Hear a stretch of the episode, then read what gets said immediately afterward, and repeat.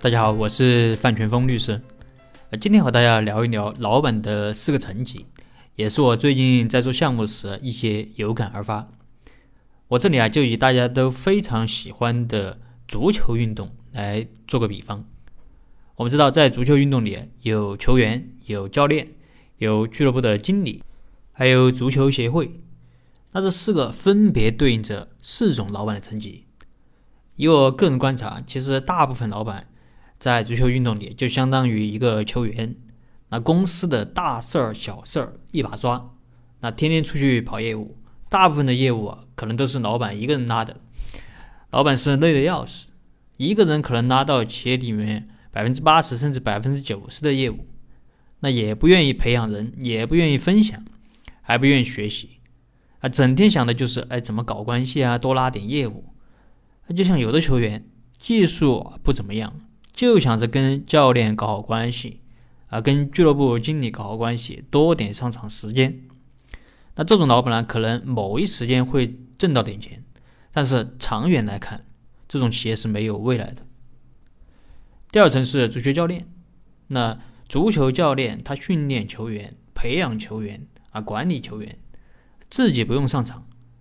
就像有的老板懂得选人用人、培养人，不用事必躬亲。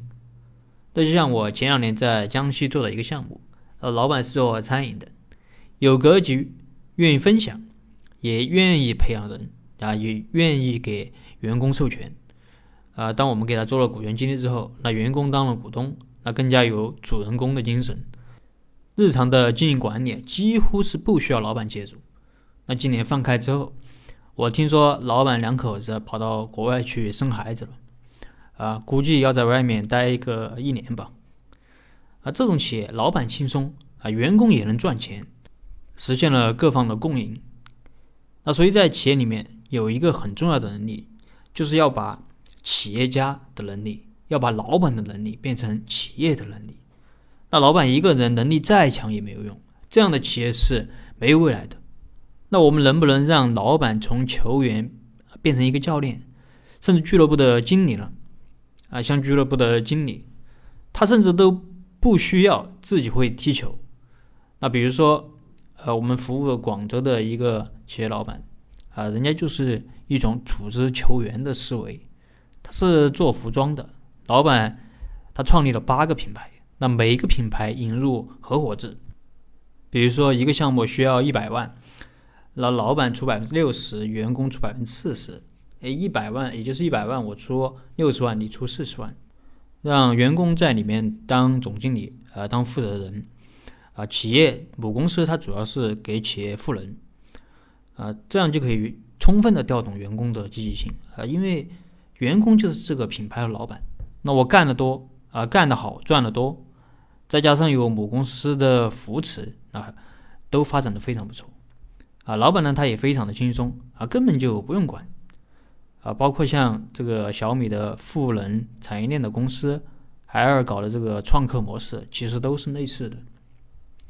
那更牛的就是足球协会，组织这些球员踢比赛，啊，就像现在的呃各种平台啊，某宝啊、某音啊，我建一个平台，让这些商家公司都到我这个平台上来玩，啊，这些商家啊公司甚至都不要我出一分钱。啊，完全市场化的竞争，有能力你就赚钱，没有能力你就被淘汰。而我很简单啊，我只需要每一单抽一点手续费，或者收点什么流量费啊、广告费，我就可以赚得盆满钵满。啊，这就是一种更高的思维了。好了，今天的内容啊，就跟大家分享到这里，也希望今天的内容对你有所启发。如果你是什么股权方面的疑问，你可以给我留言或者添加我的微信。我们再深入的沟通交流。